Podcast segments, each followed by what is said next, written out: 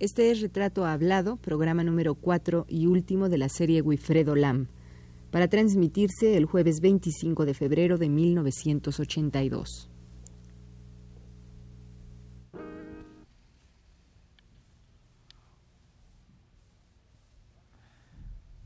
Radio UNAM presenta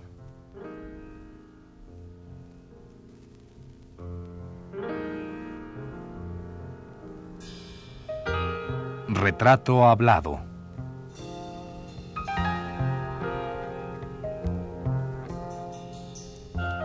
Wifredo Lam.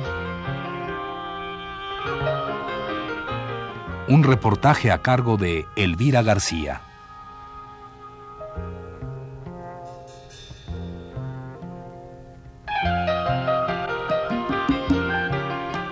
Luz. Al grito del vigía a la una de la madrugada, una noche de octubre de 1492, responde la voz de Cristóbal Colón. Es la tierra. La tierra es prodigiosa, viajera constante en un espacio ilimitado. Llegados de los cuatro puntos cardinales, los hombres se precipitan hacia el nuevo mundo, y Cuba se convierte en la encrucijada y en la que confluyen todos los forajidos, los traficantes de esclavos y esclavos. Mientras el continente africano va despoblándose, la España castellana envía a todos sus segundones, todos sus judíos y todos sus árabes. Isabela Católica expulsa a todos los conversos y vacía las prisiones para poblar el nuevo mundo, también para que conquisten su libertad, libertad de domeñar a los salvajes, de explotarlos hasta la muerte sed de oro, voluntad de poder y de independencia. Luego llegaron los demás, los catalanes, los gallegos y por último los chinos, estos aparte. Estos son los antepasados que Wilfredo Lam reivindica, y más que ningún otro hombre, representa la herencia de la convulsión del hombre y la tierra, el nuevo mundo. La tierra de Cuba durante tanto tiempo aislada en pleno mar Caribe, un mar infestado de escualos, de piratas, de esclavos y de rebeldes de toda índole.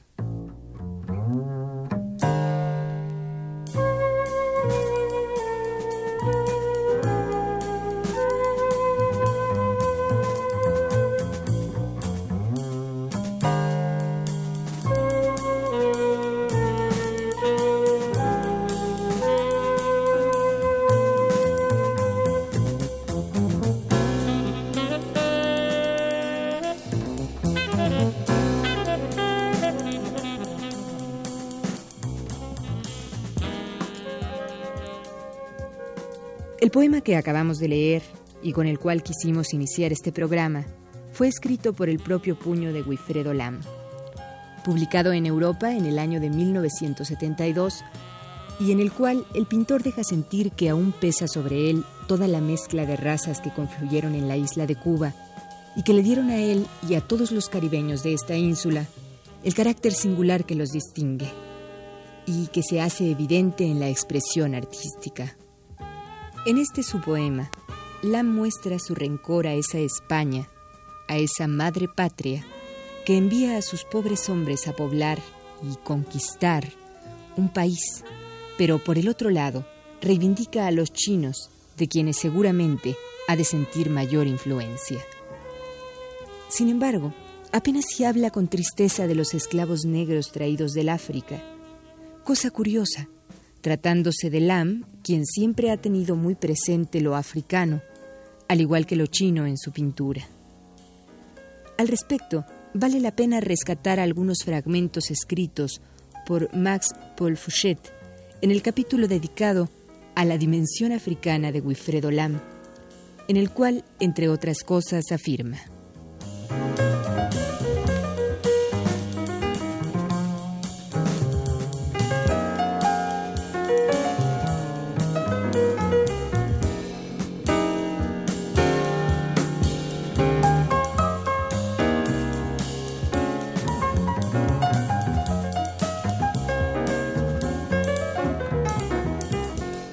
Cuando Lam llegó a París, el arte negro llevaba ya tiempo reconocido en la capital y poseía un núcleo de coleccionistas, de marchantes, de exégetas.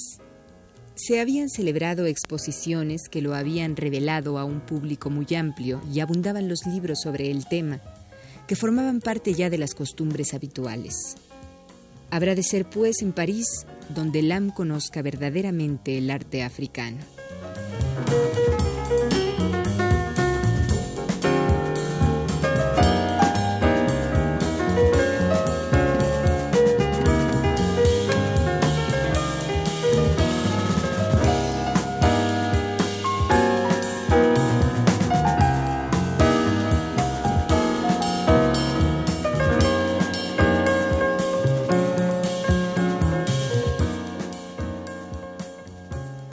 Y a decir del propio Paul Fouchot, Wilfredo Lam simpatizó inmediatamente con la pintura de Pablo Picasso porque encontró en ella rastros evidentes de africanismo. Él, Fouchot, dice que Lam comentó, lo que principalmente me permitía expresar tanta simpatía por la pintura de Picasso era la presencia del arte y del espíritu africanos que descubría en ella. De niño, había visto en casa estatuas de tal inspiración. Así, en la obra de Pablo Picasso, percibía una especie de continuidad. Esto expresó alguna vez Wilfredo Lam.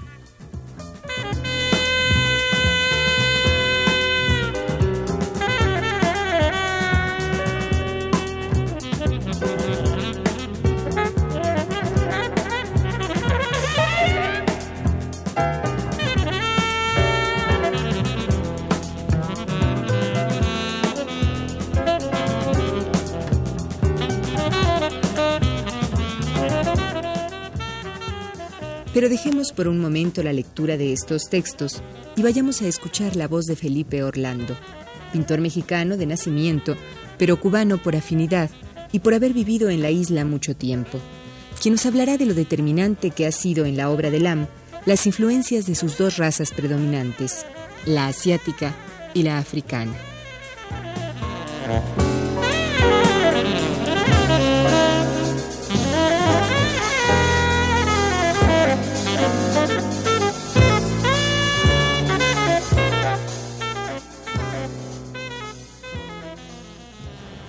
Considero que la obra de Wilfredo Lam es una de las obras más sólidas y extraordinarias que se han producido desde un punto de vista plástico en América. La obra de Lam encierra, como usted ha dicho antes, dos corrientes extraordinarias, eh, ancestrales. Una de ellas es la africana, predominante, y la otra es asiática por razones de sangre, de nacimiento. La obra de Lam, a pesar de no ser bastante difundida en el pasado, y ahora sí produciéndose esa difusión de un modo sistemático y de un modo específico por la Cuba revolucionaria, tiene una importancia considerable en, toda, en todo el panorama de la plástica contemporánea. Su obra, aparte de reunir esa trascendente eh, infiltración de lo africano y lo asiático, también tiene esa eclosión extraordinaria, esa vitalidad enorme, esa luminosidad fabulosa y ese profundo misterio que contiene todo el elemento del Caribe, todo lo que se ha producido y se produce en el Caribe desde un punto de vista literario, plástico y musical.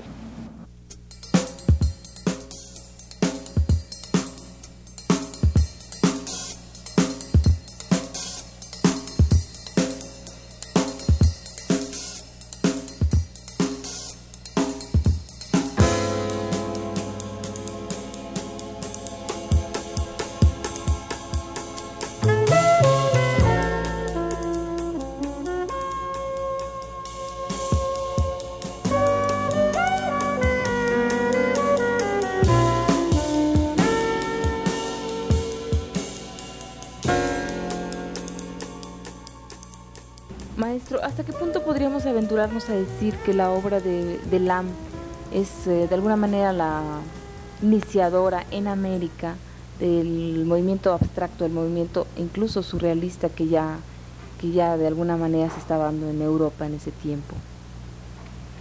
Yo creo que el fenómeno de Lam se produce primero en Europa, esencialmente. Es decir, el fenómeno de impacto que produce su obra en la de Picasso. En realidad es el pionero de esa forma de manifestación, de ese cauce manifestativo de la plástica afroamericana, esencialmente afroamericana, en Europa. Tanto Picasso como Breton hasta ese momento habían marginado esa beta extraordinaria que se encuentra en África y que está presente de un modo maravilloso en toda la conjunción de lo que se ha hecho en África y particularmente en lo que se refiere a plástica y a música.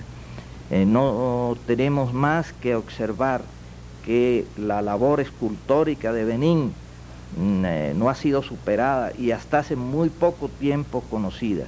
Una obra de valores esenciales extraordinarios, una obra de una belleza incalculable y una obra además fundamental en cuanto a punto de partida, punto de partida que Lam pudo muy bien comprender y llevar con gran genio a la plástica contemporánea.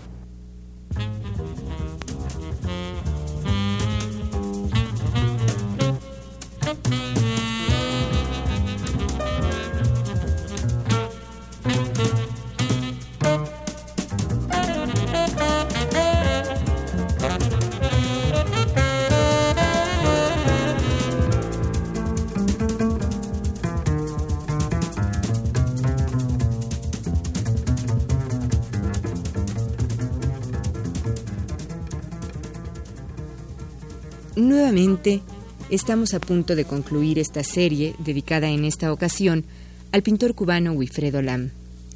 Y como suele suceder frecuentemente en estos casos de personalidades tan prolíferas e importantes en el mundo del arte, hoy cerraremos esta serie con el cargo de conciencia de no haber hablado en ella de todo lo que Wilfredo ha hecho hasta hoy, que tiene 80 años y dos meses de vida.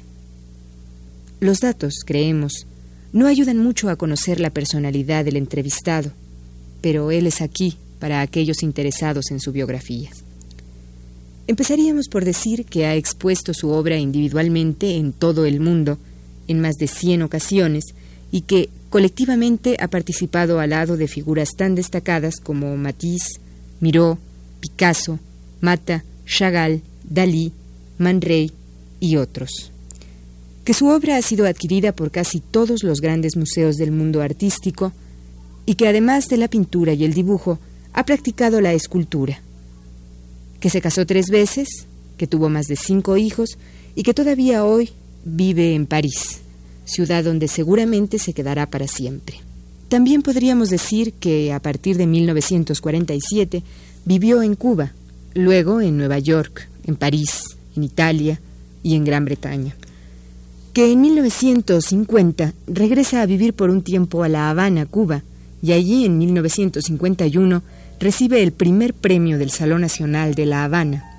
En 52 sale de Cuba para establecerse en París, desde donde siguió produciendo incansablemente.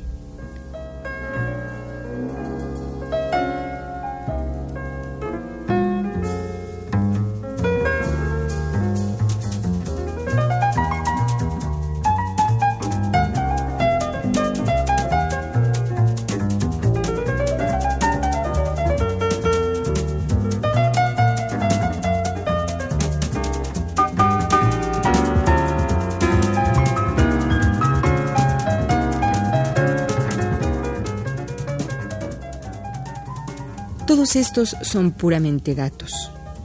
Datos de una biografía necesaria de este creador universal, que por desgracia todavía no ha sido lo suficientemente reconocido y apreciado en América, tanto como en Europa. ¿Y por qué sucede este fenómeno? Hemos planteado esta pregunta a Felipe Orlando, quien nos responde así. Cultura y, libertad están muy unidas. Todo movimiento de cultura ha sido canalizado eh, por otros intereses ajenos a los nuestros. La revolución cubana es joven y como tal no ha podido eh, todavía eh, manifestar sus valores culturales con la amplitud que esto requiere. Lo ha hecho y lo continúa haciendo, pero no olvidemos que Cuba es un país bloqueado, no solo económicamente, sino también culturalmente. Ese es un fenómeno que observamos en toda la América nuestra, porque vuelvo a reiterarle, la cultura es libertad y la cultura que no se conoce, ¿verdad? es siempre favorable a intereses ajenos a ella. Eh, considero que la obra de Lam, vuelvo a decirle, está siendo en este momento eh, difundida a través de los medios con que podemos o que mm, contar nosotros, ¿verdad?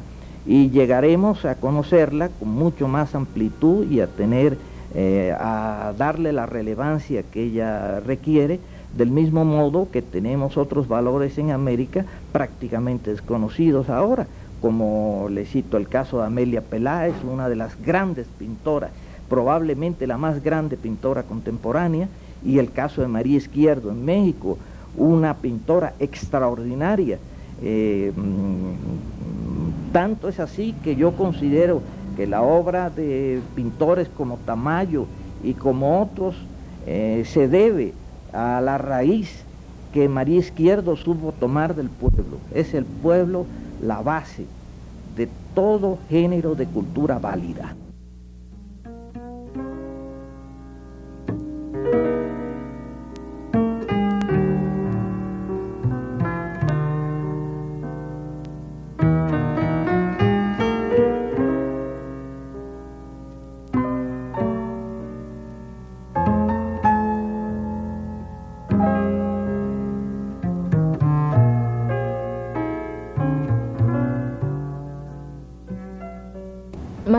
También podría, eh, tal vez yo estoy aventurándome demasiado, usted me, usted dice si estoy bien o me regreso.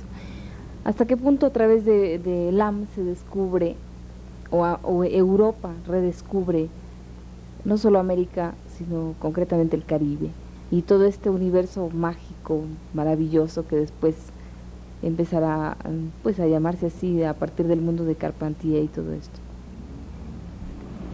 Bueno, esto no, es, no resulta fácil de definir, pero lo que se presenta en Europa eh, desde un punto de vista plástico, antes se ha presentado a través de la obra de Roldán y Caturla, y esencialmente de Roldán, que vivió algún tiempo, algunos años en París, y que dio a conocer el principio de su música basado en todo el elemento rítmico de América, de la América Negra, esencialmente.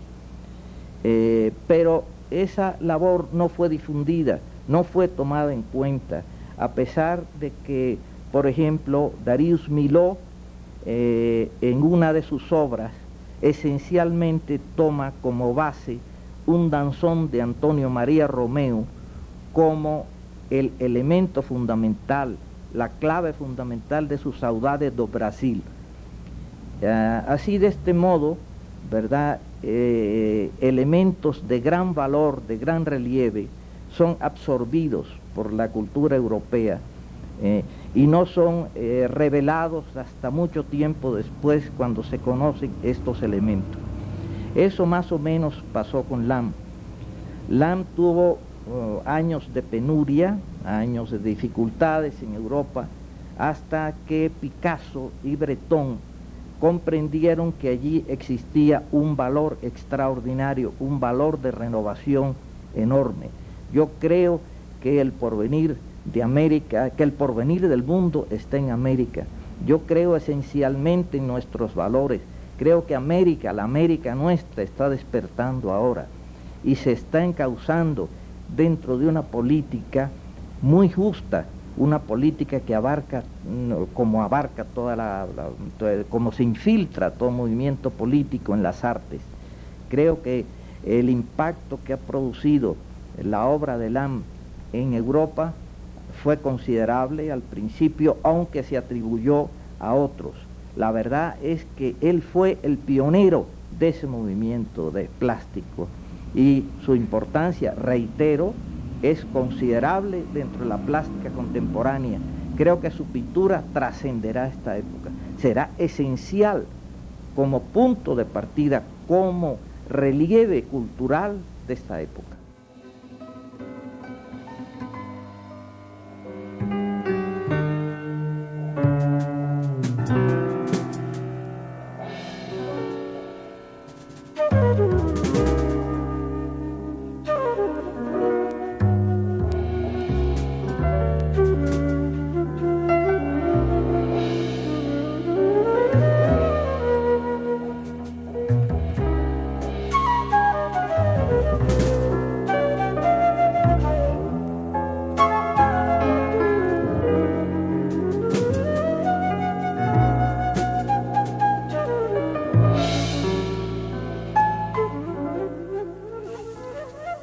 Pero, como decíamos, en Europa, muy especialmente en Francia y en Italia, la obra de Lam sí ha sido valorada en su justa medida. Y no solo valorada, sino interpretada y analizada profundamente. Si no, escuchemos lo que Max Paul Fouchet decía de Lam en los años de 1976.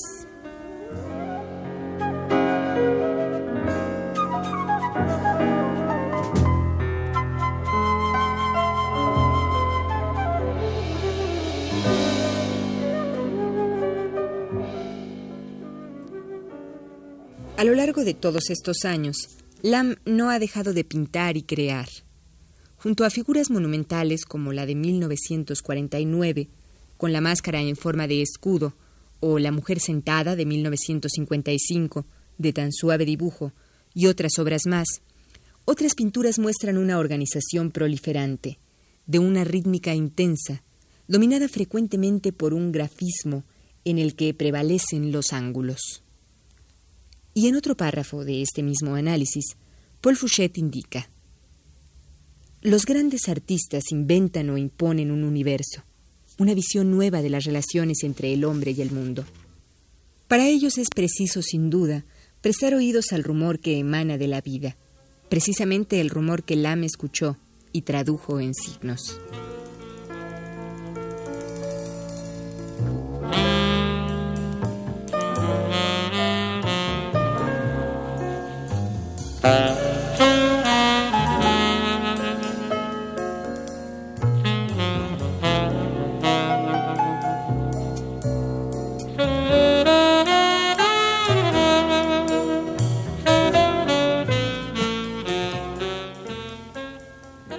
Paul Fouchet es sin duda uno de los ensayistas críticos que mejor conocieron la obra y la vida de Wilfredo Lam. No en balde lo siguió a Cuba, a París, Convivió con él en los Estados Unidos y también en su casa, en Albisola Mare, una pequeña localidad italiana descubierta por el propio Lam para ser su refugio de vida personal y de trabajo. Hasta allá llegó Paul Fouchet, y allí fue donde puso punto final a este libro, que habla hermosamente de Wifredo.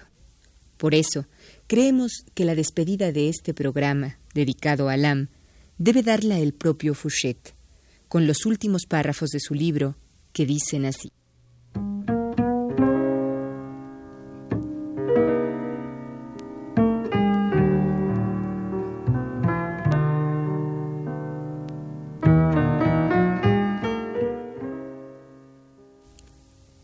Encuentro en el taller de Albisola Mare. En las paredes, numerosas pinturas representaban pájaros extraños en pleno vuelo y, repetido varias veces, el gallo del Caribe tema frecuente de los últimos años. Junto al pintor, Lou Laurin, su mujer, le escucha atentamente. Es una artista que crea, con elementos naturales, obras llenas de humor. A veces, el rostro de Wilfredo se ensombrece, trasluce pesar. Está pensando en el dolor de los hombres, en la injusticia, en lo arbitrario que no ha aceptado nunca. Con frecuencia los hijos de Wilfredo y de Lou Entran en la habitación. Entonces Lam sonríe. Luego ríe, como solo él sabe reír, como ríe la juventud.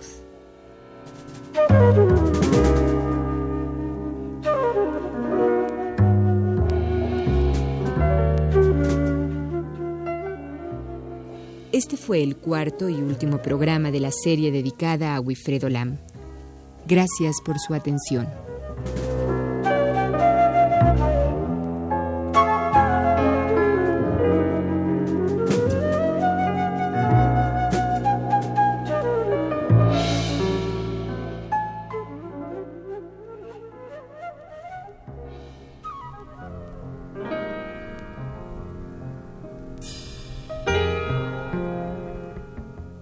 Radio UNAM presentó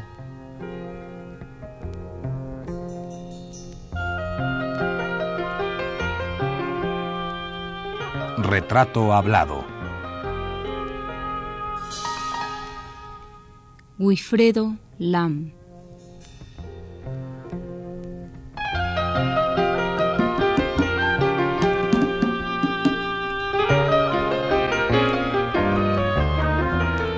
Un reportaje a cargo de Elvira García.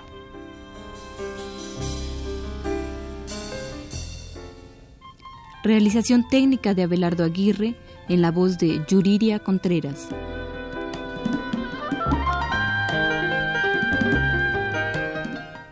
Producción de Juan Carlos Tejeda para un programa de Elvira García.